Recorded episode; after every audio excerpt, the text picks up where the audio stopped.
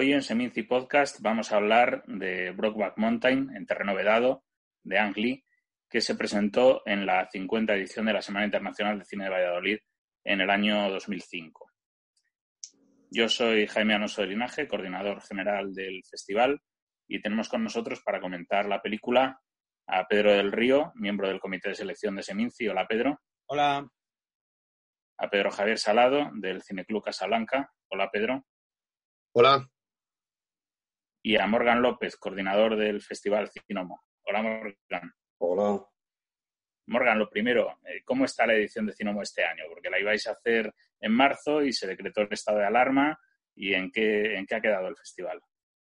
Pues bueno, a 10 a diez días de, empezar el festival eh, tuvimos que suspender. Queríamos hacerlo en junio, pero tal como van las cosas, el caso es que lo vamos a hacer seguro porque estaba todo ya programado, todas las películas compradas y lo haremos, pero claro, de momento no sabemos cuándo, pero que lo vamos a hacer, eso seguro. La 20 edición hay que celebrarla por todo lo alto. Me alegro, me alegro. Bueno, vamos a entrar ya en lo que fue la edición del año que se presentó Brockback Mountain, la edición número 50 del año 2005, que fue una edición mm, importante porque al ser un aniversario se intentó recordar mm, toda la historia del festival hasta ese momento y también supone un punto de inflexión importante porque a finales del año anterior Fernando Lara deja de ser director del festival para asumir la dirección del Instituto de Artes y Cinematografía, el ICA, y pocos meses después se elige como sucesor a Juan Carlos Frugone. Entonces, esta fue la primera edición que, mm, que dirigió Frugone, pero con algunos contenidos mm, que ya estaban previamente preparados por Lara y por, y por todo su equipo.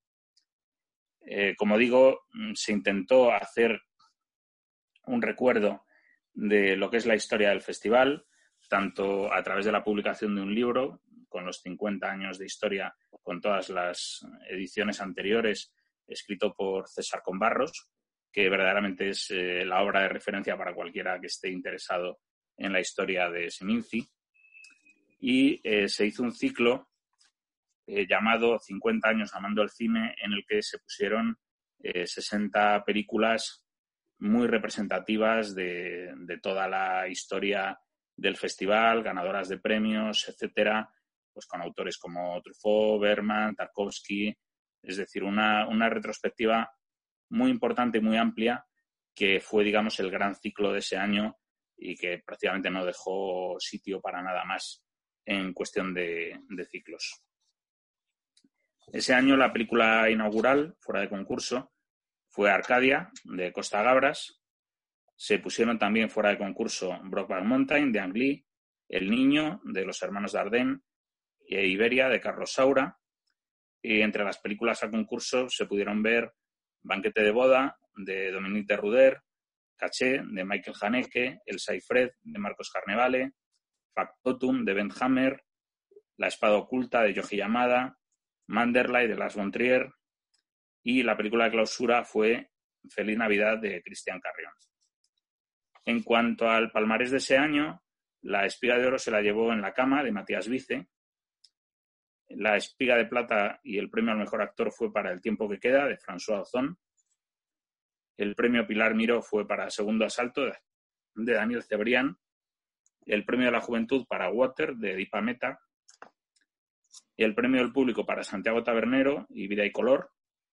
Y eh, ese año hubo un premio especial, 50 aniversario, eh, que se dio exaequo a Manderley de Las von y Caché de Michael Haneke. No sé vosotros qué recordáis de ese año. Yo la verdad pues, la recuerdo fenomenal. Ese año recuerdo a Andy en el Calderón presentando Brockback Mountain, eh, muy emocionante. El tiempo que queda de François Son, Espiga de Plata, que luego ya se proyectó en Cinomo también el premio Pilar Miró, segundo asalto, la verdad una película que, gustó mucho en el festival y luego prácticamente desapareció. Y bueno, con caché la salida del Calderón fue, graciosísimo porque, claro, el plano final este que tan desconcertarte desconcertante, pues bueno, eh, todo el mundo especulando a la puerta con, qué pasaba y qué no, y nada. y bueno, yo con la, eh, en la cama, con la ganadora, tengo una anécdota, y es que bueno, a mí es una película pequeña, pero que me, gustó bastante. Y, y, me gustó el experimento que se hace, y entonces pues yo hablaba mucho de esa película con mis amigos y se reían de mí bastante. Y al final en la porra dije, bueno, pues espiga de oro en la cama. Y fue la primera vez en 32 años que llevo de espectador de Seminci que, que acepté la porra. Sí, yo recuerdo, recuerdo bastante también esta, esta edición. Recuerdo también la presencia de Ann Lee, que además me, me, crucé con él un par de veces por la calle y la primera vez no me di, no me di cuenta. Y luego ya sí que iba con, iba con alguien que me dijo que, que era Ann Lee que, la verdad que fue un pelotazo que viniera, porque la película, bueno, y luego hablamos de ella, pero venía ya con, mucha repercusión previa en, otra, en otros festivales y, y, era una de las que estaba ya perfilándose como favorita en los Oscars. Eh, yo, yo esa edición recuerdo con mucho cariño la película Factotum, porque me gustó mucho. Y luego es una peli que se ha quedado un poco olvidada y me parece que fue un acercamiento muy interesante a, Bukowski y a su y a su obra. Y además por este cineasta Ben Hammer que había estrenado antes en Seminci Kitchen Stories que también estaba bastante bien. Y yo me, me, lo pasé muy bien con Factotum también por afinidad personal con Bukowski y demás pero me, me gustó mucho esa película. La recuerdo muy bien yo recuerdo que me lo pasé muy bien con una película con muchísimo humor negro, que era El banquete de boda, y, que desde luego la que más me gustó de ese año con diferencia fue Manderley.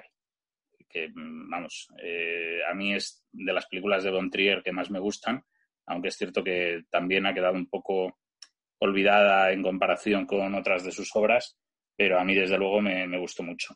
Yo solo la he visto una vez, que me gustó mucho también, pero recuerdo que, incluso me pareció más redonda que Dogville. Y... Sí, sí, pues, es, es, más redonda que Dogville desde mi punto de vista porque ya se olvida del efecto Dogville de imitar todo el rato, de hacer que los actores abran y cierren puertas que no existen para meter luego el efecto de sonido. Todo eso que lo hace mucho en Dogville, lo hace mucho menos en Manderla y se centra más en la historia. Y por eso yo creo que es mucho más, mucho más Lo que pasa que, bueno, ya se perdió el factor sorpresa, ya no estaba Nicole Kidman, supongo que influyó un poco todo porque la peli se recuerda menos. Pero estaba muy bien Manderley, sí. Sí, aparte de todo eso, ese fue un año que para mí fue eh, un referente en lo que es punto de encuentro, porque yo realmente recuerdo que era verte las, las pelis eh, de autor más densas por la mañana y luego por la tarde meterte a punto de encuentro y encontrarte joyas y pasártelo genial, porque además hubo bastantes comedias ese año en, punto de encuentro. ¿Puede, ser el año que tuviera Kiss Kiss Bang Bang? Sí. Exacto. Ese año se, se, pusieron en punto de encuentro Free Zone de Amos Gitai, que sin ser yo muy aficionado al cine Gitai, esta es de las que más me gustan. Eh, se puso La cosecha de hielo de Harold Ramis, se puso Kiss Kiss Bang Bang de Shane Black, eh, una comedia que se llama Ruido de Marcelo Beltamio, que, que era muy, muy graciosa se puso Sombras del Tiempo de Florian Gallenberger, un melodrama de amor que estaba fenomenal. Eh, fue también el año en el que se puso el primer episodio de la serie de Vientos de Agua de Campanella. En fin, creo que fue un año en el que Punto de Encuentro verdaderamente tenía muchísimos títulos muy, muy, muy atractivos y muy interesantes. Sí, además estuvo, estuvo sin Black en Valladolid, que yo me lo encontré borrachísimo en un bar a este hombre.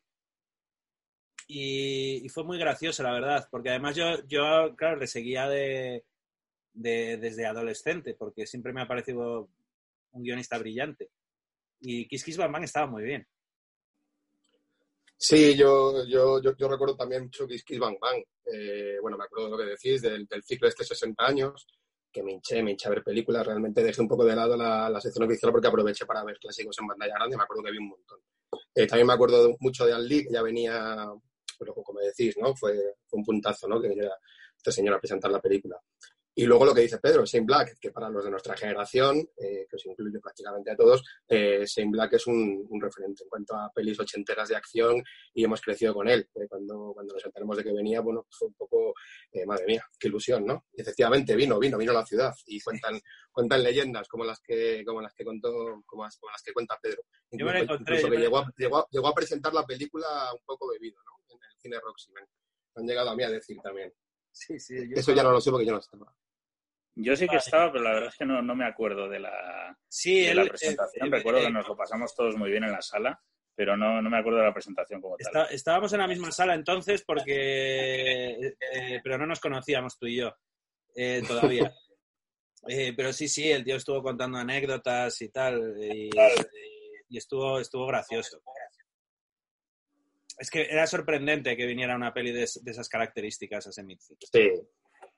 Yo me acuerdo en cuanto a la visita de Angli y tal, que fui a la rueda de prensa y, tal, y estamos muchos ahí con nuestros DVDs para que nos firmaran Lee.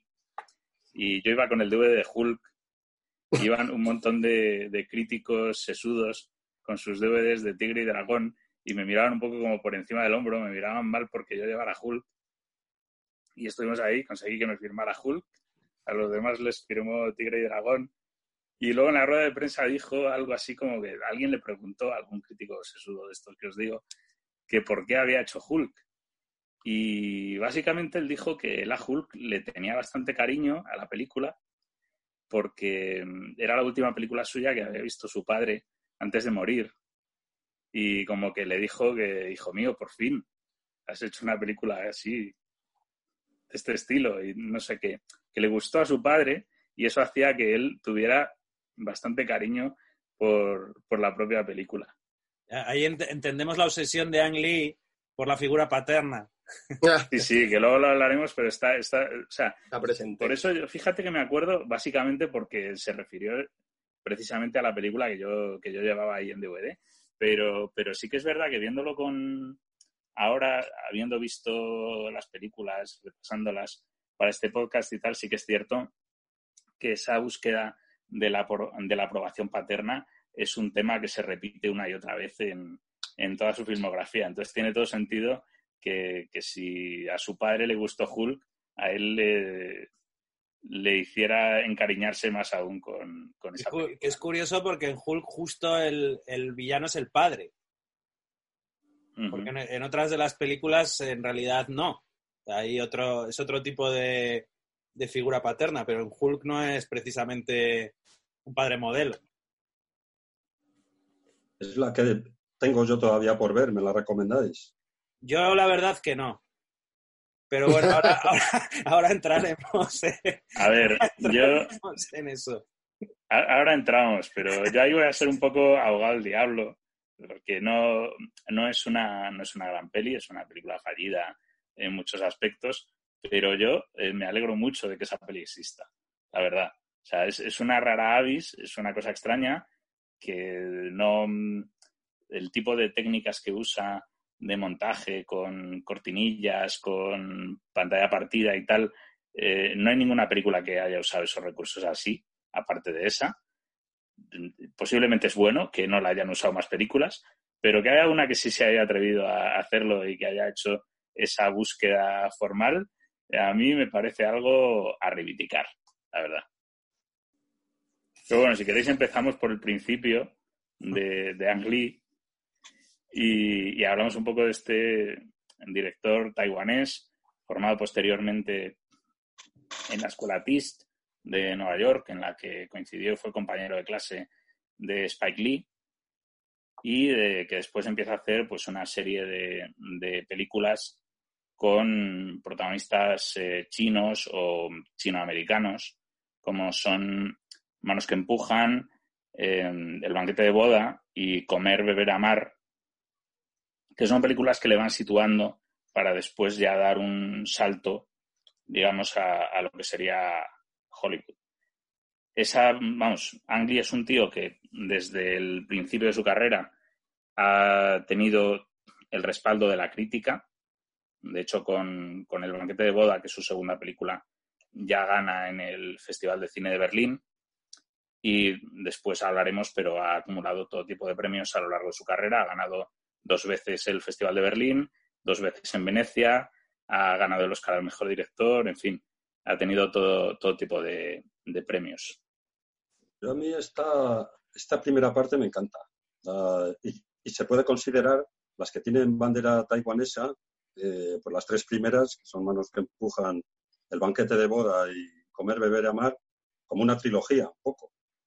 Y en esta trilogía, Andy es, es co-guionista. Y luego ya, ya no vuelve a ser eh, a participar en los guiones de sus películas.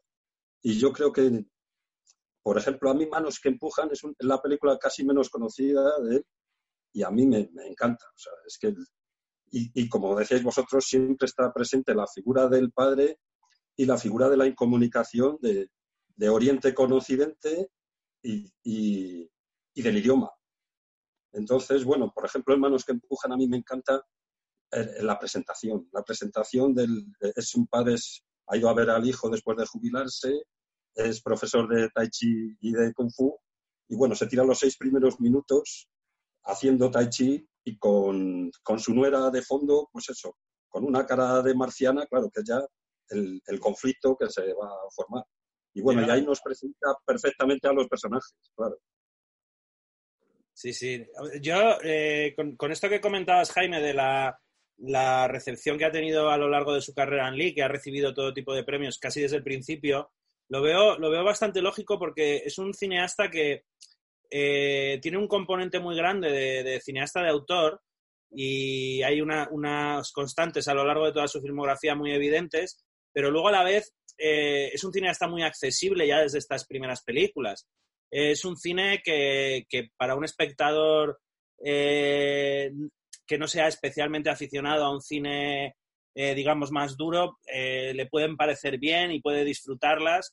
Y de hecho fueron películas con bastante éxito de taquilla en general. Y, creo que eso es una, virtud en este caso, porque Anli lo que, lo que creo que tiene y que ya está muy presente incluso en estos primeros diez minutos que comenta Morgan, que estoy totalmente de acuerdo, es en, eh, una facilidad enorme para transmitir las relaciones humanas y hacernos como espectadores que empaticemos con ellas y con los personajes. Y por otro lado es un gran narrador cinematográfico. Eh, eso es algo que a, lo largo de todas sus películas podemos observar cómo el tipo cuenta muy bien las pelis, lo que quiere contar y cómo lo quiere contar. Y eso eh, no lo tienen todos los directores, no, no, no resulta pesado, eh, es muy, ameno de ver. Y estoy de acuerdo con, vosotros que, estas tres primeras pelis están muy bien. A, mí la que, la que más me gusta es Comer, Beber, Amar. Me parece que es la, como, como, película en conjunto la más redonda de las tres, pero creo que todas tienen unas virtudes innegables, claro. Funciona muy bien, además, el equilibrio entre drama y comedia, que, es un poco lo que, lo que es la vida, ¿no? y las relaciones entre padres e hijos están muy bien planteadas. Sí, yo creo que respecto, bueno, yo también soy muy fan de esta trilogía, la trilogía taiwanesa. Yo también no he visto referencias a, ella como trilogía taiwanesa, pero yo también la llamo así. Sí que estoy eh, lo que decís, bueno, eh, quizás lo de que sea, sea guionista en las películas, eh, yo lo veo porque tiene mucho autobiográfico, ¿no? Quizás, tened en cuenta que él es un, él es un, chino que va a estudiar, que va a estudiar cine a, a, Nueva York, ¿no?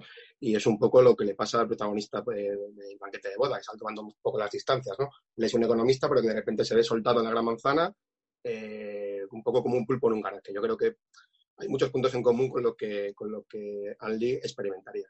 Y luego sí, lo que dice Pedro, es un, es un gran narrador, con un, con un gran sentido del equilibrio entre la comedia y, el drama. Y es que eso parece sencillo, pero no lo es.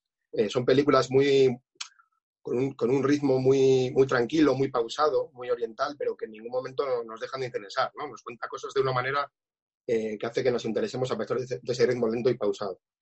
Y, luego, pues también, eh, bueno, yo estoy de acuerdo con Pedro, la que más me gusta de las tres es, es comer, beber y amar, y también le pasa un poco lo que le pasa a la, primera, ¿no? A, manos que empujan a esos diez primeros minutos del hombre cocinando, esas imágenes alternadas de, de lo que van, lo que van haciendo sus hijas, pues ya te va contando un poco en torno a, lo que va a lo que va a ir la película, ¿no? Eh, y, lo, y, lo, cuentan cinco minutos y, de una manera muy eficaz y que realmente eh, funciona. Es que es complicado hacerlo, ¿eh? pero él, lo consigue. Y era muy joven en aquella época todavía, ¿eh? Pero hay que verlo merendado, ¿verdad, Pedro? La de sí, sí, sí. Lo comentaba, lo, comentaba el otro día con Pedro y con Jaime, que yo la vi justo antes de comer y lo pasé mal. lo pasé mal porque la, empecé a ver en torno a la una de la tarde y, madre mía, vaya platos que se prepara el amigo. La verdad que, sí, está muy bien la película, a mí me encantó. ¿eh? Presta muchísima atención a, las comidas, son un protagonista más de la peli y, no resulta en ningún momento aburrido ese, esa parte de, de, la película, están perfectamente integradas y la verdad es que sí, hay que ver la comida, hay que ver la comida. Yo, yo acabé asaltando la nevera. En, en esa narración que dice, muy clásica, es verdad, de todas las películas, pero siempre se guarda, se guarda ahí un puntito cuando te crees ya, ah, pues mira, esto va a ir por ahí, pumba, te da, te da una sorpresa siempre, ¿no? Eh, también, eso me gusta del cine de, de Anli, que no se sabe al final por dónde va a ir. En, esta película, en esta película tenemos un claro ejemplo, ¿no? Comer, comer, beber, amar, ¿no? Yo, la primera vez que la vi me quedé un poco con el final, que no vamos a contar, por supuesto, eh, de, madre mía, o sea, no me lo esperaba. Eh, pero bueno, en fin. Bueno, y en Brokeback Mountain también, bueno, luego hablaré después de Brokeback Mountain, que, me, que, se me calienta la boca. Sí, en esta trilogía además está muy presente el conflicto que antes hablábamos de la búsqueda de la, de la aprobación paterna. A mí también la que más me gusta es eh, Comer, Beber, Amar, pero en, por ejemplo, en el banquete de bodas está muy claro es, ese mm, personaje eh, gay que vive con su novio, pero que no quiere bajo ningún concepto de que sus padres se enteren de que es homosexual porque tiene miedo de, defraudarles y crean una especie de farsa eh, en la que se llega a, casar con una chica para intentar que sus padres no se enteren de que él en realidad es gay.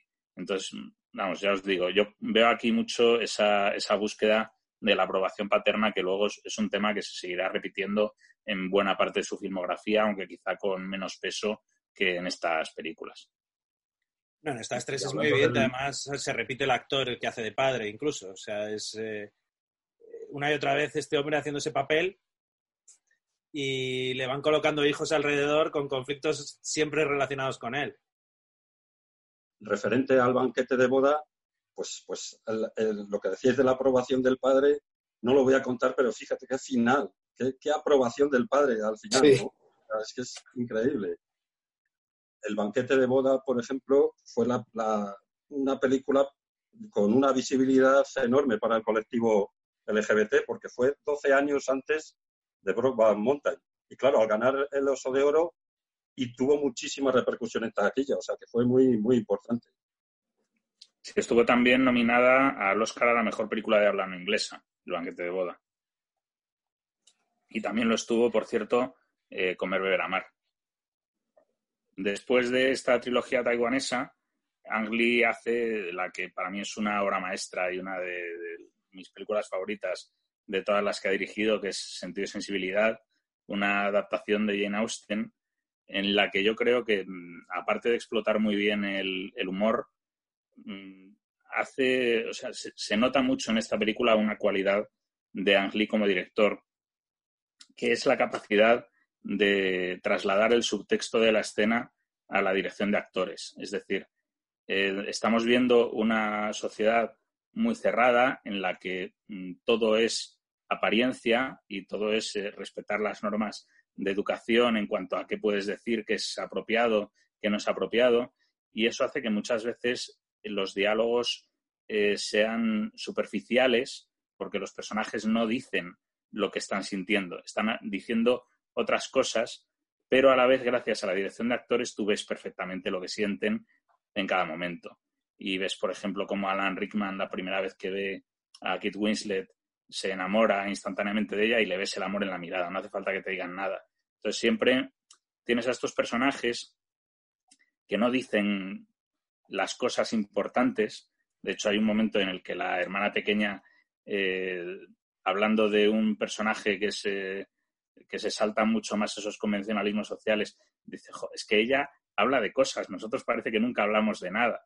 Y, en ese no hablar de nada, Ang mete, a través de la interpretación, eh, consigue que tú entiendas todo lo que están sintiendo los personajes y cómo se traman todas las relaciones entre ellos. Y a mí eso me parece muy, eh, muy bonito, la verdad. Y me parece que eso es algo que aprovecha también luego en muchas otras películas, como en Brockback Mountain, sin ir más lejos, que prácticamente sin decir nada, eh, solo con miradas, ya te están contando muchísimas cosas.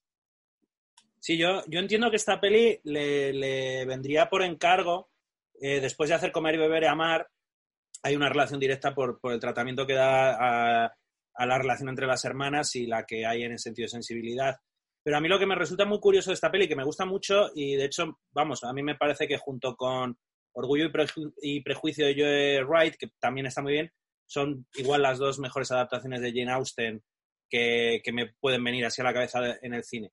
Pero me resulta interesante eh, la capacidad de adaptación que ya demuestra desde esta película Lee a, otro tipo de cine y a otro tipo de, cultura, eh, porque aquí se adapta perfectamente a la cultura inglesa y de hecho explota muy bien eh, el, sentido del humor y la flema británica con personajes como el de Alan Rickman o el de Hugh Laurie y, no, me parece, no me parece sencillo para un cineasta que viene de, otro lugar completamente diferente. Y esto se repetirá posteriormente a lo largo de su filmografía.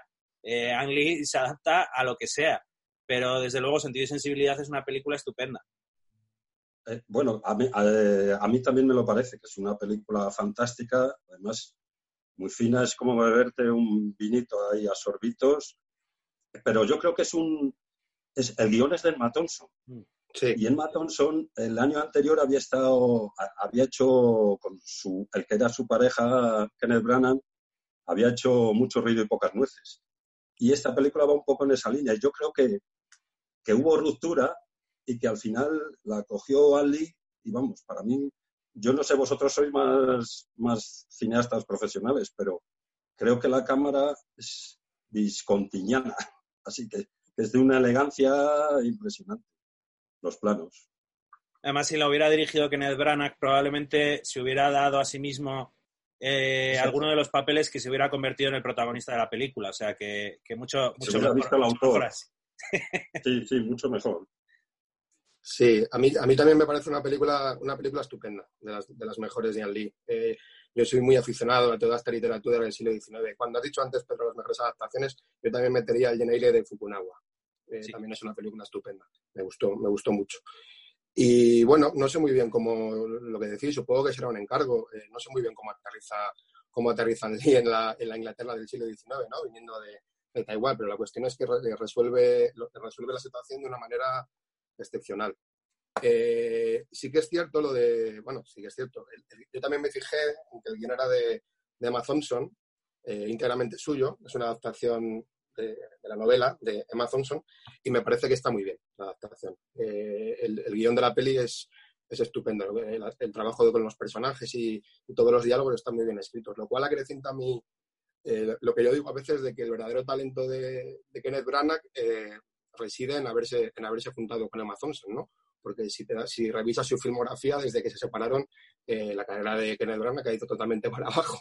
Entonces yo creo que mucho de Thompson había detrás de todo lo que, detrás de la cara de Kenneth Branagh, ¿no? Pero bueno, esto es una apreciación personal, no tengo pruebas.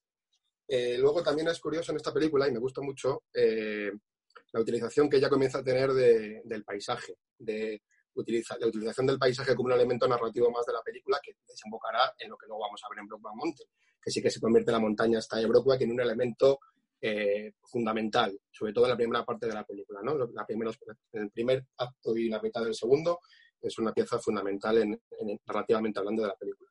Y bueno, la puesta en escena es una peli muy elegante, muy de época. Los actores, claro, es que también con esos actores, madre mía, es que ya ves qué, plantel. Son todos actores que vienen de, del teatro inglés, eh, los actores eh, ya de calidad contrastada. Con sentido y sensibilidad gana por segunda vez el Oso de Oro en el Festival de Berlín, después del banquete de boda. Y eh, a continuación empieza una etapa en la que hace varias películas seguidas que son todas un poco de su padre y de su madre. Son películas muy diferentes, porque justo a continuación tiene La tormenta de hielo del 1997, Cabalga con el diablo en el 99, Tigre y dragón en el 2000 y Hulk en el 2003. O sea, son tres películas, son cuatro películas completamente diferentes. De todas ellas, la que más eh, éxito Mm, sobre todo a nivel crítico, le depara es Tigre y Dragón, con la que ganó el Oscar a la mejor película de habla no inglesa y además estuvo nominado él como mejor director y la película como mejor película. ¿Qué pensáis de esta etapa de Ang Hombre, a mí me parece que, va de más a menos en cuanto a que La Tormenta de Hielo me parece la mejor de las cuatro. Eh, creo que sí que es una película que tiene mucho que ver con todo lo que he hecho antes en cuanto a vínculos familiares y relaciones eh, padres, entre padres e hijos. Y me parece que es una peli eh, también muy de su época.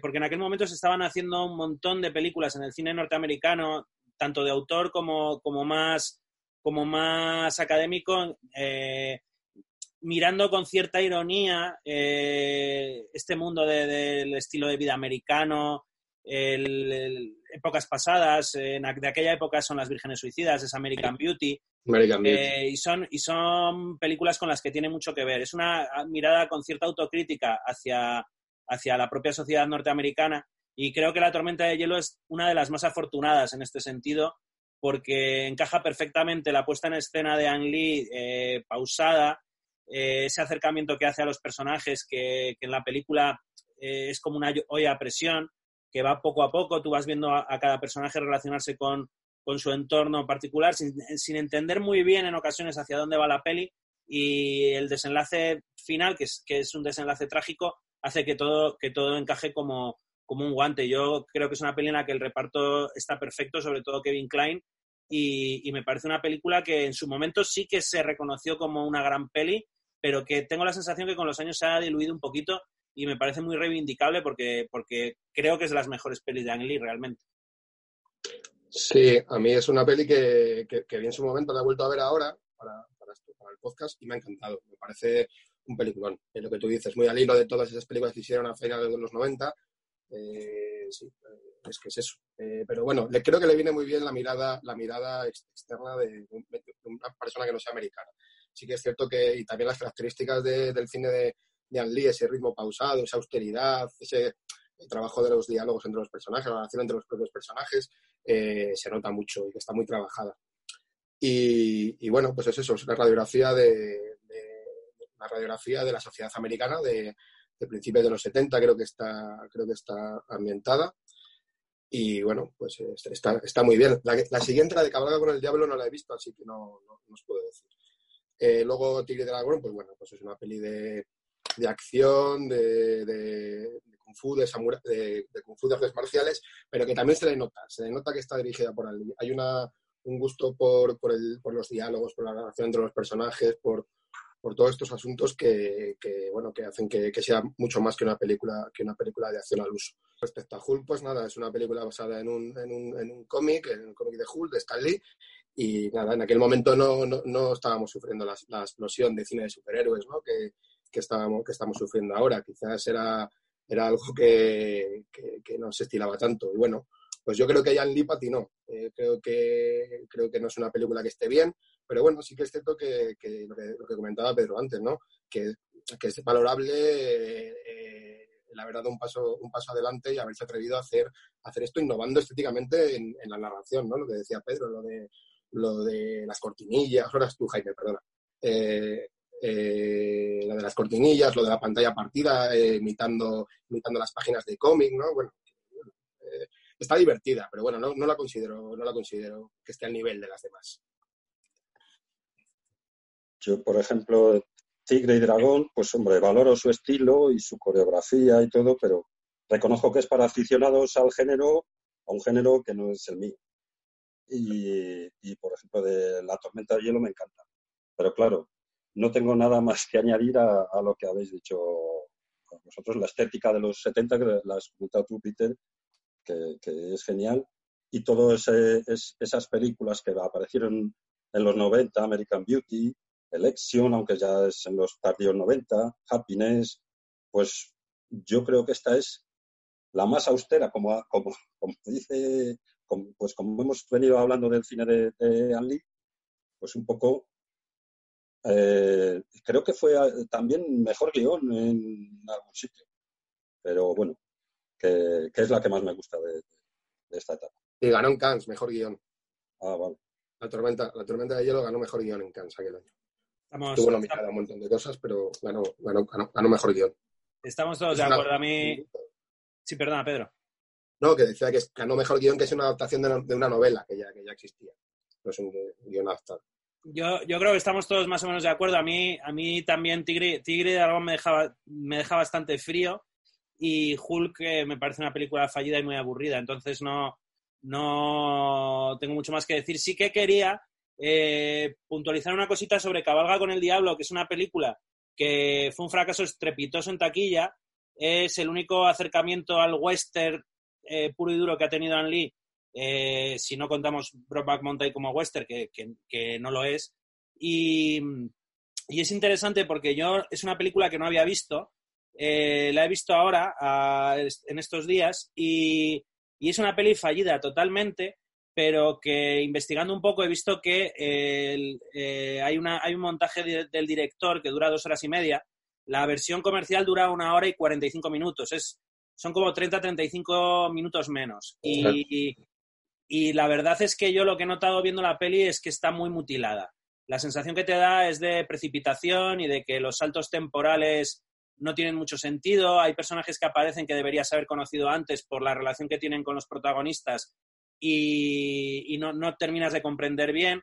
Y es una pena porque creo que, es un tema interesante el que trata. Eh, los protagonistas son, son dos, amigos que eh, durante la guerra de secesión eh, participan en las guerrillas en el sur de Estados Unidos contra, contra el norte. Y, bueno, la relación de amistad entre los personajes está muy bien planteada. Hay elementos que recuerdan bastante a lo que luego vamos a ver en Broadback Mountain. Incluso se podría, se podría ver un, un enamoramiento eh, homosexual por parte del protagonista que nunca queda clara su orientación sexual por, por, lo que sucede en la peli, aunque tampoco se dice abiertamente que sea, que sea gay. Y me parece que es una peli que, que tiene elementos interesantes muy reconocibles de la filmografía de Anne Lee dentro de un conjunto totalmente fallido y que es una peli que, que no ha visto casi nadie, creo, y que, bueno, merece la, merece la pena. Pero ¿y ese, ese metraje eh, dices que está ya o que, o que, va a salir? No, yo creo que está. Lo que pasa que yo la película la he visto en una plataforma, creo que en Amazon, y la versión que hay es la comercial, la de, la de una hora cuarenta. Y la verdad es pues que hecha, se nota. Es de estas películas que notas que han metido tijera. No, y teniendo en cuenta cómo, cómo es la manera de funcionar de, de Anne seguramente esté mutilada y esté muy porque la relación entre personajes es algo que trabaja mucho, no lo deja, no lo deja nunca de lado. y, probablemente creo que, creo que es la película más, eh, más corta de toda su filmografía, porque es un tío que hace pelis bastante largas, eh, siendo una historia épica que abarca muchos años, que la lógica te lleva pues a las dos horas y media, que es lo que, es lo que dura su, montaje. Bueno, Simplemente puntualizar esto porque, porque es una peli que, igual merece la pena echar un ojo. Después de estas películas, rueda Angli Brokeback Mountain, y posteriormente eh, hace Deseo Peligro, que por cierto es otra, otra película que pasó por Seminci, en este caso como clausura fuera de concurso, creo recordar. Tanto con Brockback Mountain como con Deseo Peligro gana el León de Oro en Venecia. Y posteriormente rueda Destino Woodstock en 2009 y La vida de Pi en 2012, que fue otro, otro éxito sobre todo en, los Oscar, ya que estuvo, tuvo bastantes nominaciones, entre ellas Mejor Película, y ganó Ang Lee el Oscar al Mejor Director, por segunda vez, por cierto, porque ya lo había ganado una primera vez con, con Mountain. A mí la verdad es que de esta etapa eh, la que más me gusta es Deseo Peligro. Para mí es una obra maestra eh, que es de las mejores películas de Ang Lee de calle que tiene además un tratamiento de las escenas de sexo muy sorprendente, porque son escenas muy, muy explícitas que no mucho más de lo que estamos acostumbrados a ver normalmente y, bueno, me parece un, un, peliculón. Destino Woodstock, pues para mí es un entretenimiento sin más interés. A mí es una película que no me seduce demasiado. Y la vida de Pi sí que, sí que me gusta mucho. Mm, tiene durante buena parte del metraje este interés en hablar de la religión y a mí me sorprende porque yo eh, el final lo interpreto eh, de forma contraria. Yo sé que es una interpretación mía y que eh, se considera una película religiosa casi. Yo la considero una película bastante atea. Pero bueno, eso es una lectura mía del final de la película. Pero aparte de ese tema religioso, a mí sí me parece muy interesante la vida de Pi mm, como relato de aventuras. Yo me engancho mucho a ese, a ese relato y el tratamiento que hace de la imagen es, muy formalista durante gran parte de la película. A mí, desde luego, me, gusta bastante esa película sin estar a nivel pues de sentido de sensibilidad, de Brokeback Mountain o de, o de Deseo Peligro. Sí me parece una peli bastante interesante. A mí, por ejemplo, de estas tres, Deseo Peligro me, parece que tiene eh, mucho cine espectacular, sobre todo en la última parte, que es lo bueno, porque así sales con subidón. Pero bueno, en el medio como que, que dan bastantes vueltas y entonces a mí como me hace plantear un poco esta estética tan preciosa que tiene, joder, que estamos en guerra, hombre, que dame un poquito de suciedad. Pero claro, como al final metes, es potentísimo y, y toda la parte final, pues bueno, me, me, reencuentro otra vez total. Y hablando de Destino Gusto, yo esta película la he visto ahora, yo no la había visto.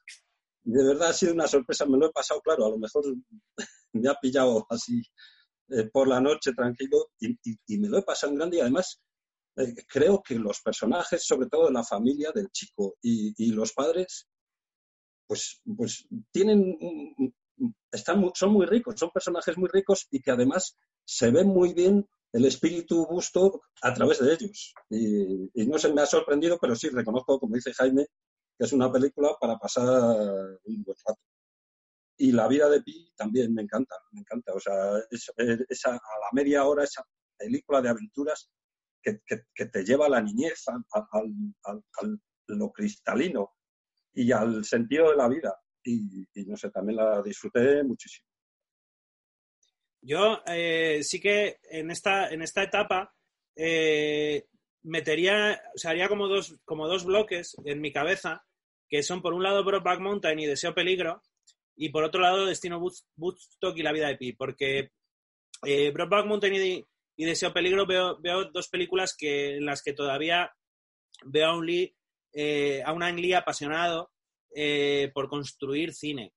Eh, por, hacer, por hacer películas con una profundidad tremenda, mientras que las otras dos las veo como propuestas más ligeras eh, a nivel argumental y que se acercan más a, este espíritu de feel good movie y, que tienen un espíritu más, más lúdico, eh, sobre todo Destino Woodstock, pero La vida de Pi también la veo una película muy ligera. A mí, a mí Deseo Peligro me gusta mucho y Destino Woodstock me ha pasado lo mismo que a ti. No la había visto y la he visto el otro día y me lo pasé muy bien con ella. Disfruté mucho, igual era anímica, que me pilló en un buen momento anímico, pero estoy de acuerdo contigo en que la, los personajes de la familia, y a la familia añadiría al personaje que interpreta Alice Schreiber, que hace de, este travesti que llega para protegerles y que de repente establece una relación de amistad con el padre muy peculiar. Y todo esto me, me funcionó muy bien. Y la vida de Pi eh, es una película de aventuras más que correcta. A mí no, comparto el entusiasmo, por ejemplo, de Jaime, pero, pero creo que es una peli correcta. Pero Deseo Peligro me parece que está por encima de, estas dos y, creo que hay un trasfondo ahí.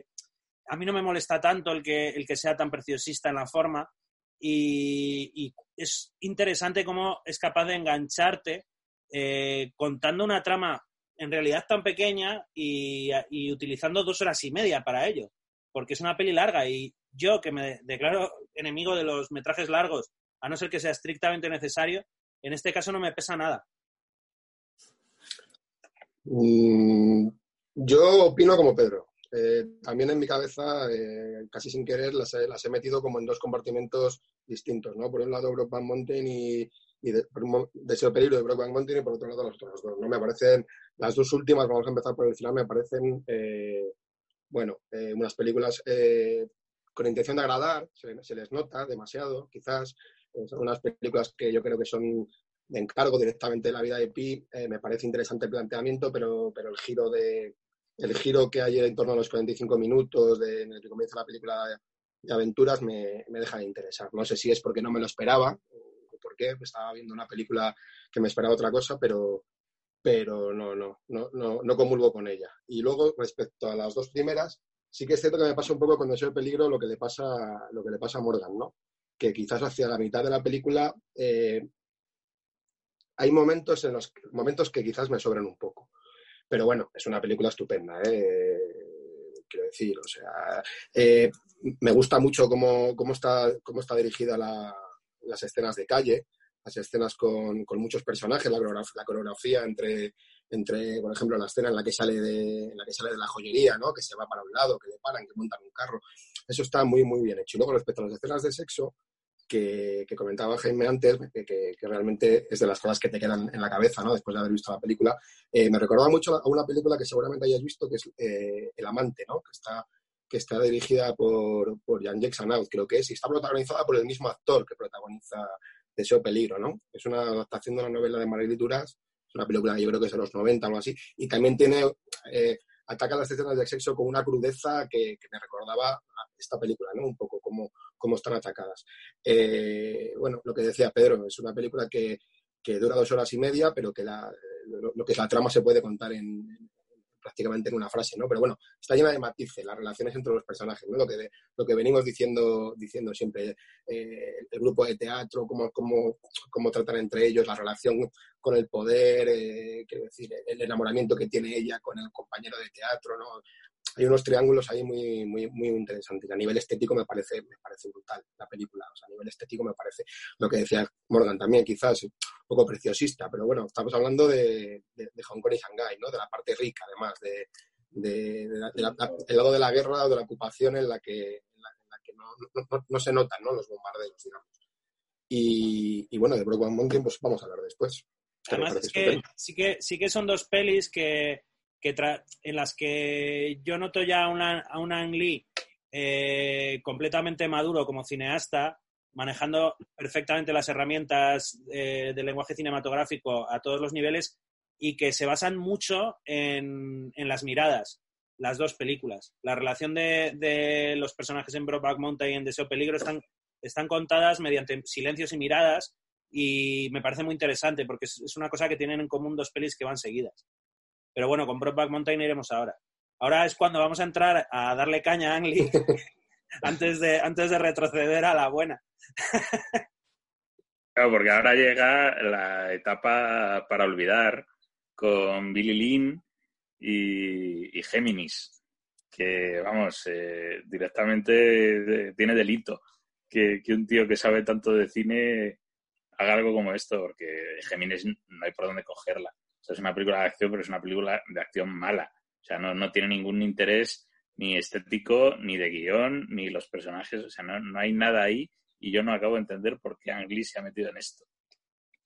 Yo, yo aquí entiendo que, el tema es eh, la apuesta que ha hecho Ang Lee estos años por, por el, formato este de, de, grabación a 120 frames que, que se supone que da una sensación, si tú lo ves, la ves en el cine, que luego en realidad eh, con Gemini se ha visto, la han rodado a 120, pero hay pocos proyectores en el mundo, en, salas de cine, que puedan proyectar a esa velocidad y lo máximo que hay son 60, que bueno, el, efecto que quiere conseguir lo, percibes, que es esa sensación de hiperrealismo que supongo que habrá espectadores que comulguen con ella. Yo no soy uno de ellos porque eh, a mí se me hace muy raro y por mucho que se acerque más a la realidad y a la, y a la forma en la que nuestro ojo ve los movimientos. Eh, yo estoy acostumbrado a ver cine a 25 y, se, me hace, se me hace muy cuesta arriba.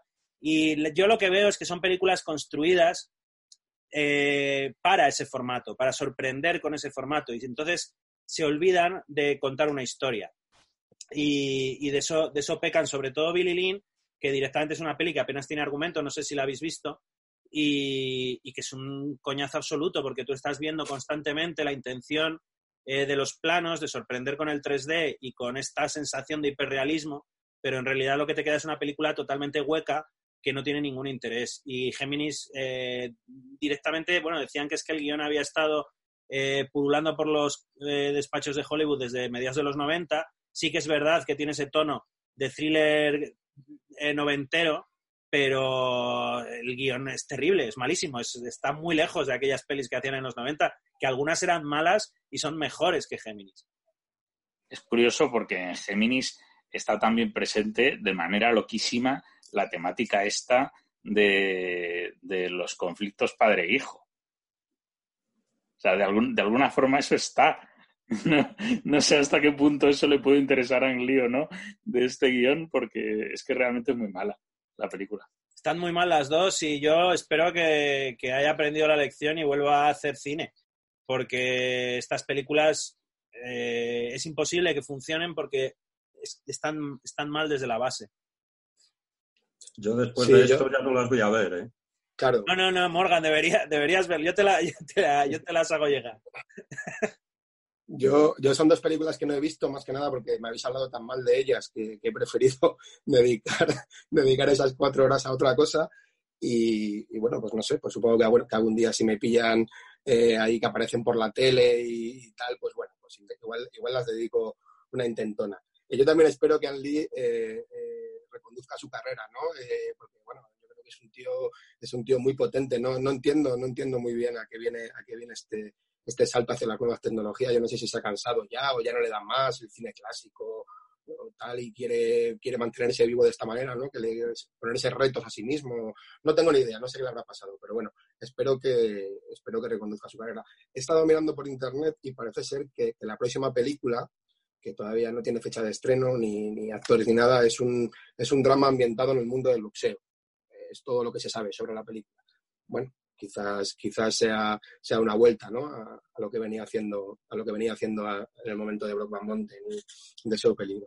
Ya lo veremos. Yo ya os digo que si tenéis que elegir, porque el, el, problema de ver estas pelis en casa es que están muy pensadas para verlas en las condiciones para las que se han rodado. Entonces, en casa eh, lo único que le ves son las costuras. Pero el problema es que en el cine es un tipo de efecto. Yo Géminis sí la vi en el cine. Y el problema es que a los, a los cinco minutos eh, de película ya se te ha pasado el efecto sorpresa y si no hay nada más, eh, se te cae todo como un castillo de naipes. Pero puestos a elegir, yo creo que es más agradecida de ver Géminis porque aunque sea un thriller malo, es un thriller. Eh, Billy Lynn no es nada. vale, vale. Apuntado. Pues entramos ya, si os parece, en Brokeback Mountain, que yo creo que estamos todos de acuerdo en que es una de las mejores películas de Ang Lee. Esta historia de, dos eh, vaqueros, un, vaquero que se dedica a los rodeos y un ganadero que se llaman Jack Twist y Ennis del Mar, que mm, les contratan para cuidar un rebaño de ovejas durante unos meses en las montañas de Brokeback y eh, se enamoran y mantienen una relación eh, con sus idas y venidas más o menos esporádica por las reticencias de Ennis a instalarse con, con Jack a lo largo de 20 años. Brockback Mountain además supuso un hito importante dentro de lo que es la visibilidad del, del colectivo gay, ¿verdad, Morgan? Pues vamos, si hablamos fuera de lo cinematográfico, esta película se convirtió en un auténtico icono gay.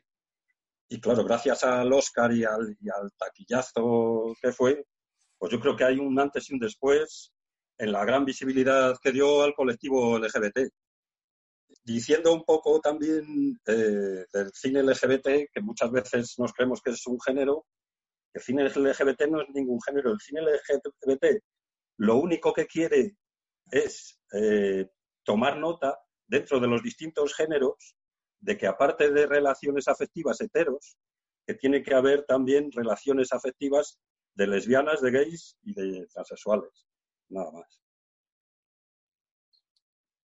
Yo os tengo que decir que esta es una película que la primera vez que la vi, que fue en Seminci, me pareció que estaba bien, pero no me entusiasmó y que ahora al volver a ella la verdad es que me ha gustado muchísimo más. O sea, he, entrado mucho mejor en, sobre todo en cómo está contada, por, por esto que hablábamos antes de cómo están manejados los silencios, las miradas. es una película llena de sutilezas y eso hace que tengas que estar mm, muy, muy, muy atento a todo lo que está pasando para verdaderamente entrar en, lo, que la, lo que la película propone. Por ejemplo, eh, en su momento la vi, me gustó mucho, pero es que, es que está joven, está muy viva. Después de verla ahora mismo, después de, de 15 años, está jovencísima la película. Y bueno, para mí, a mí me vais a matar porque para mí yo estoy viendo una película de John Ford, porque a mí son, son esos personajes que nacen de la tierra, que se integran totalmente en el paisaje y, sobre todo, bueno, un poco lo que dices tú, Jaime, con las miradas, que su verdad traspasa la pantalla. Cuando una película ya un director no, no, no es consciente, sino que la película por sí sola traspasa por algo. Y entonces, bueno, pues yo creo además que John Ford le podría haber dicho a Lee, pues enhorabuena porque eres mi alumno aventajado y también porque yo no me atreví hacer que dos, dos machos vaqueros de mis películas se amen y no puedan vivir el uno sin el otro, por ejemplo. Pero claro, John Ford seguramente se lo hubiera dicho con mucha más mala leche de lo que lo estoy contando yo, claro. Yo, eh, a mí me parece la mejor película de Ang Lee eh, y, he disfrutado mucho volviendo a verla y es una peli a la que sí que había vuelto en varias ocasiones. Me parece que se puede eh, decir muchísimo de, de Brokeback Mountain, desde eh, la construcción estructural que tiene, con, ese arranque en continuidad que, que, de alguna forma te ubica durante casi 40 minutos en esa montaña para contarte el proceso por el que se enamoran, eh, hasta que de repente la película cambia completamente y empezamos a tener saltos temporales y vamos viendo en paralelo la vida de los dos personajes a lo largo de los años, hasta el tercer acto en el que eh, sucede un, hecho terrible y ya tenemos un último tramo solo con uno de ellos dos. Eh, cerrando la película con un final que a mí personalmente me parece de, los mejores finales de los últimos 20 años por todo lo que tiene dentro, eh, todo lo que es capaz de contar eh, Ang Lee sin decir una sola palabra al respecto, a través de miradas entre personajes que están hablando de cosas eh, completamente distintas, como sucede cuando va el personaje de Nisdelmar, que interpreta a Heath a ver a los padres de, de Gyllenhaal. todo lo que hay detrás de esa conversación es, increíble. las relaciones entre personajes, no solo entre ellos, que eso es perfecto, están muy bien planteadas. A mí me gusta muchísimo la relación que establecen entre Enis del Mar y su hija, eh, que interpreta a Kit Mara, ya cuando, es, cuando se hace mayor, porque eh, nosotros vamos viéndole a él eh, en momentos puntuales, porque como hemos comentado, la película abarca 20 años y hay momentos en los que de repente saltan 5 o 6 años y, y, tienes tú que aterrizar como espectador y estar muy atento. Eh, en la última parte, cuando la hija ya es mayor, vamos viendo cómo ella intenta acercarse a su padre y realmente entendemos que, es, una hija que entiende a su padre. Entiende, aunque no sabe eh, los condicionantes que hay, entiende que es un personaje introvertido, que es un personaje que está solo y quiere estar con él. Y ese final es el único atisbo de esperanza que hay para el personaje de Denis del Mar. Si no tuviera esa secuencia con la hija en la que ella le invita a su boda y él le dice que sí, eh, podríamos pensar que el personaje directamente se va a suicidar. Pero en lugar de eso, eh, nos muestra una secuencia entre padre e hija, de nuevo, la relación entre padres e hijos, y, nos acercamos de otra forma a ese plano final con la camisa que se va por la ventana. es un, se convierte en un final muy emotivo pero no tan triste o tan desolador como podría haber sido. Y creo que eso es muy importante para equilibrar la película, siendo un final tremendo. Y bueno, la película es que ahora, ahora seguiremos desgranando. La interpretación de Heath Ledger a mí me parece que es eh, acojonante, es que no, no puedo utilizar otra palabra. Eh, la, forma en la que interioriza a ese tipo que viene de la América profunda, que se ha criado entre hermanos con un padre represor, eh, la voz que le pone al personaje, de la que dota el personaje, la forma de moverse, la forma de respirar y el paso, el paso de los años, a mí me parece una interpretación magistral. Estando bien Gyllenhaal, el otro actor, Jake Gyllenhaal, me parece que la peli es de, de Ledger. Qué difícil es interpretar, o debe ser, o dirigir a, un personaje tan, tan introvertido, ¿no? Y, que tenga que presentarnos, que tenga que representarnos todo, todos esos matices, ¿no? Vosotros que sois directores... Es, que es muy, es muy difícil acercarse, o sea, contar al público lo que le quieres contar sin verbalizarlo todo. Y esta película juega precisamente a escamotear información, a que tú eh, te la da porque te da información, porque de pronto te saca, te, muestra a Jake Gyllenhaal a mitad de la película yéndose a México a, a, buscar hombres. Eh, hay, todos son pinceladas que hacen que la película encaje como un puzzle y probablemente se haya quedado en montaje bastante material que serviría todavía para encajar todavía más, pero han considerado que no, que no era necesario. Hay un detalle con esto que estábamos hablando de un personaje tan introvertido y, además tan acomplejado por muchas cosas que vienen de su padre. Y, es, un detalle de puesta en escena que me parece muy bonito, que es que la, primera vez que se enrollan en la montaña, al día siguiente, cuando se ven, eh, llega eh, Ennis del Mar, el personaje de Heath Ledger, y, y dice, esto ha sido una cosa de una sola vez, yo no soy marica. Y eh, eso está rodado por Ang Lee desde atrás. Le estamos viendo la nuca y parte del hombro porque es, incapaz de, decir eso a la cara. De, por, eso te transmite ya de por sí la, introversión del personaje y lo acomplejado que está con eso. O sea, no es capaz de, decirle eso a la cara ni al propio Jake Gyllenhaal ni a nosotros. O sea, me parece muy bonito que eso esté rodado así de espaldas y que no nos enseñen la cara de, de Heath Ledger en ese momento. Es que me, parece, por ejemplo, muy interesante que no se plantean su orientación sexual. Ellos jamás se plantean si son gays o no. Ellos es, un amor puro y animal, cristalino. Es, el amor universal. Pero, pero como no quieren ni salir del armario ni nada, no, no se plantean eh, su orientación. Se aman, simplemente. Sí, sí, el, drama viene por los condicionantes que tienen alrededor y sobre todo por, por la, represión que sufre, que sufre el, personaje de Headlayer y el trauma que tiene, arrastrado también de su padre en, ese flashback, que a mí me, parecen muy interesantes los, los tres flashbacks que tiene eh, Brokeback Mountain, eh, porque uno es para contarnos cuando su padre le llevó a ver el cadáver del homosexual que habían matado en su pueblo y además él dice, creo que lo hizo él. Eh, el otro es un flashback que hay la última vez que ellos se ven, cuando Jake Gyllenhaal está viendo cómo él se va con la furgoneta, eh, que además discuten y nos llevan un momento a, aquel momento de Brokeback Mountain, que casi es un, digamos que es un cierre y un paso al tercer acto, eh, de forma muy puntuada. Y luego ese, ese momento, que no sé cómo lo, lo veis vosotros, que es eh, el momento de la llamada de teléfono entre, entre Heath Ledger y Anne Hathaway, en el que ella le cuenta cómo ha muerto. Es una muerte muy rocambolesca, con una llanta que le ha saltado a la cara, y nosotros estamos viendo unas imágenes en las que le están apaleando a Jake Gyllenhaal. Y no sabemos si es un flashback o si es una, una ensoñación o una, una, imagen mental que se crea Heath Ledger por el recuerdo del trauma infantil que tiene. Entonces la película al final queda, queda muy abierta en ese sentido porque tú no terminas de saber exactamente si es verdad que ha muerto así o no.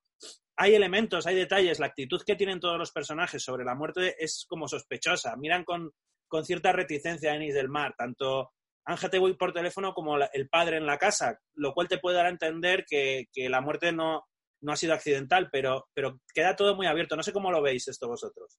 Claro, y dijo también que, había ido con un amigo a, abrir un rancho. Sí. Entonces, claro, si ha ido con un amigo ya eh, se va a cumplir la historia de, ellos de que querían abrir el, rancho, pues que, le han matado, claro, le han matado por, homofobia. Pero no te lo dicen abiertamente. No te lo dicen, no te lo dicen, lo sugiere, yo creo que lo sugiere muy bien. No sé, yo creo que yo, yo creo que es más una ensoñación de, de, de Heath Ledger. ¿eh? Esto, el tener en cuenta que, se le presenta como una persona completamente traumatizada por, por el hecho de haber visto a aquel homosexual muerto, ¿no? A palos en, su pueblo cuando era un crío. Y yo creo que es mi impresión, ¿eh? Yo creo que, simplemente es su forma de, afrontar el shock que le supone que, que, que Jack ha muerto, ¿no? Eh, se le imagina, él piensa lo peor, ¿no? Tened en cuenta que, la película además es un estudio, de, es un estudio psicológico de, yo al menos lo veo así, de dos tipos de, de personalidad, ¿no? Frente al personaje de Denis del Mar, que es un tío así como muy, muy reservado, muy tímido, muy, eh, bueno, puede que le venga del trauma, ¿no? Como muy, muy vaquero, muy cowboy, ¿no? El otro, eh, el otro es una persona, el, personaje interpretado por Gyllenhaal es una persona, es un personaje mucho más, mucho más extrovertido, ¿no? Mucho más, digamos, eh, son contrarios. Eh, uno, está, uno, está, uno está de acuerdo en, en que por qué no, no, no intentarlo, la vida en común, porque no hay un momento en el que, en el que el personaje de Gyllenhaal le, le ofrece a él, a, a Heath Ledger la posibilidad de, de irse a vivir juntos a un rancho y tal. O sea, digamos que es como un personaje mucho más aferrado a los sentimientos, ¿no? No tiene problemas en eh, por qué no vamos a hacerlo. Es el otro, ¿no? El que dice que, que, no porque, porque está traumatizado por, por, esa, por esa imagen que tiene de crío. Y yo creo que, que su forma de afrontar al sol. Eh, la película, eh, bueno, podemos decirlo que podemos estar hablando de esta película horas. A mí es una película que me, que me fascina. También me parece la mejor película de, de, de, de Lee, ¿eh? como Pedro. Eh, yo la vi en su momento, la vi en el cine, no la vi en Seminci, la vi en el cine y bueno, me gustó, tenía, tenía buen recuerdo de ella. Y no la había vuelto a ver hasta ahora. ¿Eh? Y la, he visto ahora y me ha parecido, bueno, que tiene una cantidad de lecturas y una cantidad de cine, eh, bueno, impresionante. Lo que tú decías, Morgan, de, John Ford, a mí también me ha sobrevolado la figura de John Ford en algunos momentos de la película. La relación que tiene esa, esa América, América rural, América profunda, la relación de los personajes, me parece, me parece muy, muy fordiana. Y luego, pues, eh, bueno, por, hablar de algún momento así, así interesante, que me haya parecido interesante de la película, por sumarle los que, los que habéis dicho ya vosotros, pues quizás eh, me parece muy significativo el momento final en el que tú lo has comentado, Pedro, el momento final en el que la hija va, a informarle de que, se va a casar, ¿no? Entonces, yo, sé, yo ahí sí que, veo, sí que veo lo que tú decías, una puerta al optimismo, ¿no? Tened en cuenta que, el personaje se ha presentado durante toda la película como un personaje pesimista, eh, siempre pensando en lo peor, que por qué van a ir las cosas bien, seguro que van mal, ¿no? Y, siempre evadiéndose en el trabajo, ¿no? Olvidándose de la familia y tal. Y aquí como que, no sé, eh, decide cambiar, ¿no? Dice, bueno, dice, tengo mucho trabajo, dice, pero bueno, dice, ¿por qué no, no? Voy a ir a tu boda, ¿no? O sea, digamos que deja, deja abierta una puerta al, al optimismo. Y eso es muy de, del, cine de, del cine de Ford, ¿no? Esos finales tan, tan positivos.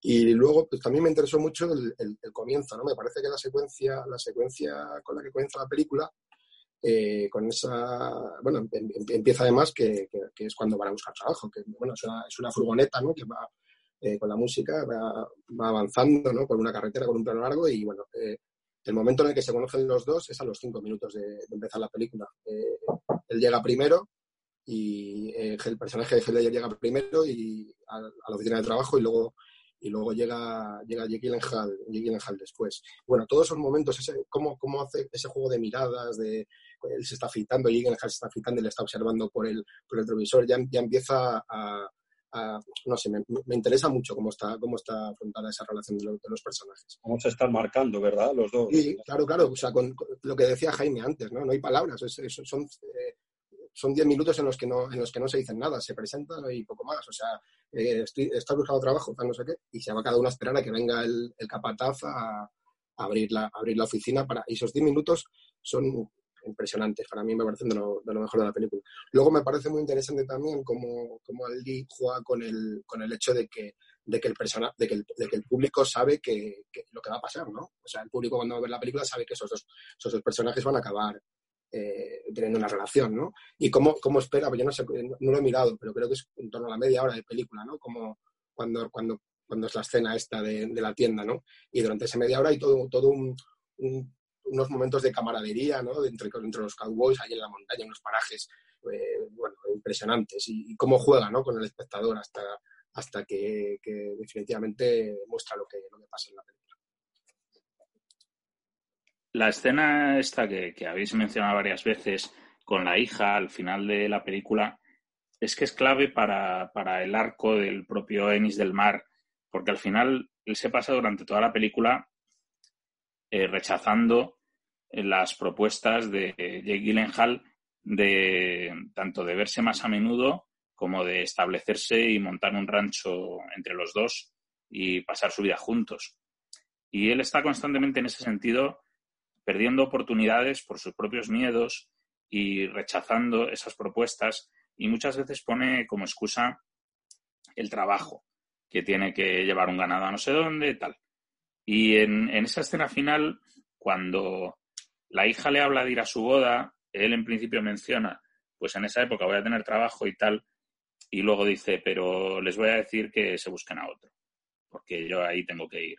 Eso ya marca una, una evolución, una diferencia del personaje, un cambio que ha dado al darse cuenta de que no puede seguir perdiendo oportunidades en la vida. Y, digamos, eso creo que es una de las claves de, de, todo, ese, de todo ese final, porque en el fondo eh, lo que es Brokeback Mountain, entre otras muchas cosas, es el, el relato de una oportunidad perdida, de, de, lo que se han perdido estos dos eh, hombres por no, por no estar juntos de verdad, de forma continuada. ¿no? Creo hay, que eso hay, es muy conmovedor. Hay una, es muy conmovedora, sí. Y hay, un, hay una cosa que es, está muy equilibrada en la peli eh, y que se equilibra de verdad al final, que es el, el, el, el desarrollo de personajes, porque tú a lo largo de la peli, eh, aunque más o menos tienen el mismo peso en pantalla los dos, recibes mucho más información por su carácter extrovertido eh, del personaje de Jake Gyllenhaal. Eh, tienes la, la, sensación, por lo que él dice o por cómo actúa, tienes una sensación mucho más clara de lo que él siente y de cómo está afrontando ese proceso que el personaje de Denis del Mar. Y de hecho, sí le vemos crecer como personaje a, a Gyllenhaal, el enfrentamiento que tiene con, el, con su suegro, por ejemplo, con la televisión y el niño, eh, determinadas cosas que vas viendo que, que, al personaje crecer eh, de alguna manera, aunque no sea la que él quiere, eh, por la que él quiere crecer, mientras que el personaje de Denis del Mar, de hecho, lo dice en un momento dado. En un momento que discuten y que tú tienes muy claro lo que siente Jake Gyllenhaal, de repente Denis del Mar dice algo así como que me has destrozado la vida porque yo no, porque no soy nada. Y, y en realidad, en ese momento entiendes mucho al personaje porque él simplemente ha ido dejándose llevar sin tomar partido por nada. Y es cierto que ese último acto en donde ya no está presente el personaje de, de Gyllenhaal, aunque es curioso que resuelven su arco eh, fuera de campo, porque a nosotros, nosotros nos quedamos con él en un momento en el que discuten y en el que Gyllenhaal le dice que no puede más y fuera de campo nos cuentan que eh, ha iniciado una relación con otro tío y que, y que, se ha ido para allí. O sea, el personaje ha dado un paso adelante eh, antes de morir y, había decidido reconducir su vida. Eh, el personaje de, de Heath es el que termina su arco, como bien has contado, con, con lo de la hija pero en ese sentido están los dos personajes perfectamente equilibrados. A mí me, me parece atroz y es la, el único punto en la peli que yo veo que se puede discutir y porque está un poco cogido por pinzas. Eh, con pinzas es el momento en el que el, la mujer de Heath les descubre. Eh, porque lo, lo, justificas en cuanto a que hace mucho que no se ven y tienen un arranque de pasión ahí en la puerta de casa. Pero, pero bueno, hay que, hacer, hay que hacer un acto de fe por, por, cómo, por cómo son los personajes y porque es necesario que ese personaje descubra, descubra la verdad. Eh, pero, pero está muy bien tratado. Mucho mejor tratado el personaje de Michelle Williams que el de Anne Hathaway, creo. Pero... Es que esa reacción de, de Michelle Williams en ese momento, interpretativamente, bueno. es perfecta. Es, También es con, con, las miradas y el, el descoloque absoluto que, que, siente en ese momento está perfectamente contado. Yo tengo la sensación de que se habrá quedado fuera bastante material de Anne Hathaway. Pienso que puede ser en así. La, en la escena esa, Pedro, que dices de la casa cuando se vuelven a ver después de Van Monta, cuando, cuando vuelven, es que, es que es lo que decías, es que no están en el armario, entonces ellos se ven y es que se desatan, se desatan porque tampoco están creyendo que los, sí, se apartan un poquito, pero claro, se desatan, no, no tienen la sensación de, de, que, de que tienen que estar en el armario en ningún momento. Es, Claro, sí, sí, sí. Visto así, sí. No se pueden controlar. Luego, y luego cuando eh, lo que dice Jaime, que es de la historia vivida y, y, que nunca fue, pues mucho, he leído cosillas por ahí de críticos que la comparan un poco con los puentes de Madison, en ese aspecto. Bueno, bueno hay, hay, relación, hay relación. Sí, algo hay.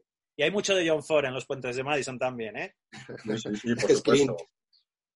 es que eh, Clint Eastwood es su, su su, su, hijo, ¿no? Sí, sí, total, total, total, total.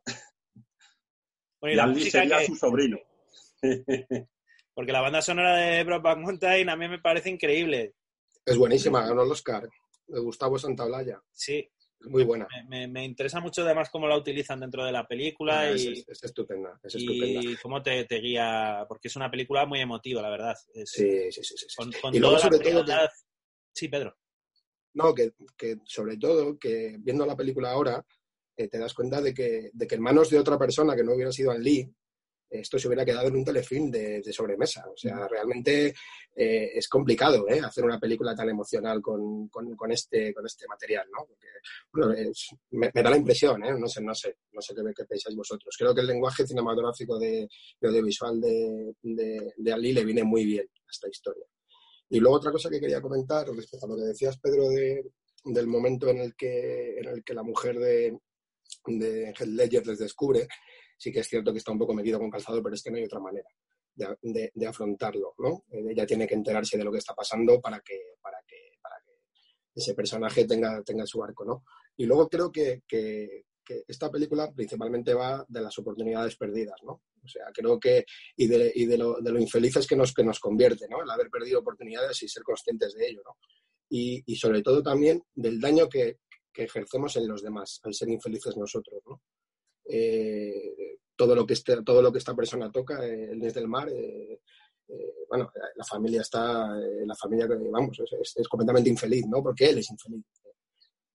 No, no, es capaz de darles el amor que, necesitan. Hay un momento en el que en el que en el que le pasan la hija antes de irse a pescar y la coge como por y la vuelve a dejar.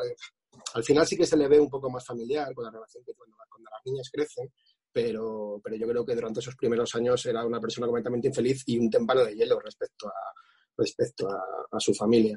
Y yo creo que la película va también un poco de eso, ¿no? De, cómo podemos hacer daño a las personas que están a nuestro alrededor siendo infelices nosotros y la pérdida de oportunidades.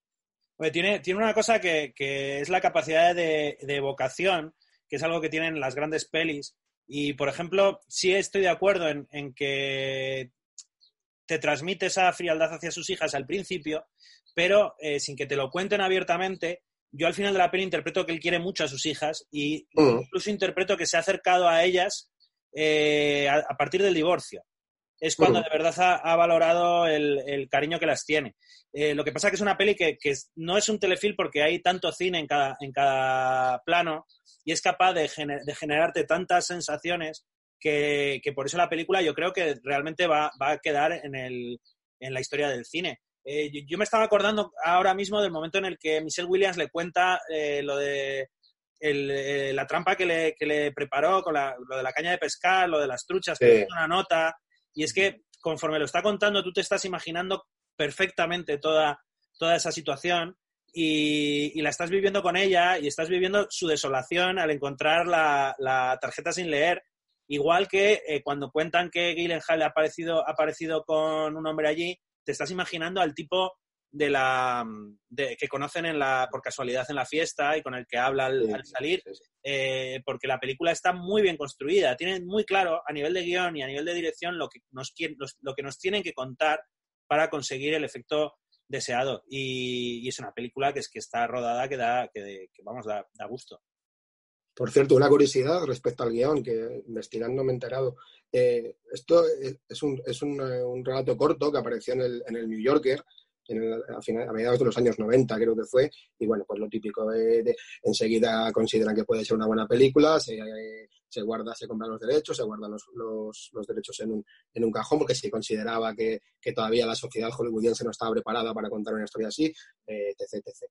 Y resulta que, bueno, que al final lo que, lo que hacen es escribir un guion, contratan a, dos personas, a Larry McMurphy y a Diana Osana para, para escribir un guion, porque el relato en sí eh, simplemente hablaba de, digamos, de lo que pasa al principio de la película y de lo que pasa al final, toda la relación de la, de la familia, todo esto no está en el guion, es, fruto del guion.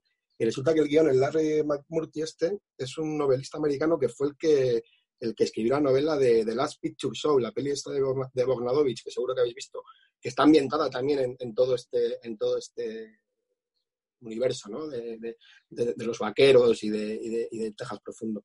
Me parece que bueno que el tío tiene conocimiento de conocimiento de causa ¿no? al escribir. Me parece que lo ha hecho muy bien. Yo quería hablar un poco del encuentro este que hace Heath Ledger cuando va a casa de Jake Gyllenhaal, a casa de los padres, encuentra las camisas que llevaban puestas el día que tuvieron una pelea y eh, hubo sangre y están las camisas todavía ensangrentadas y se las lleva y las descubrimos al final de la película, en el último plano de la película, colgadas dentro del, armario de, de Heath Ledger.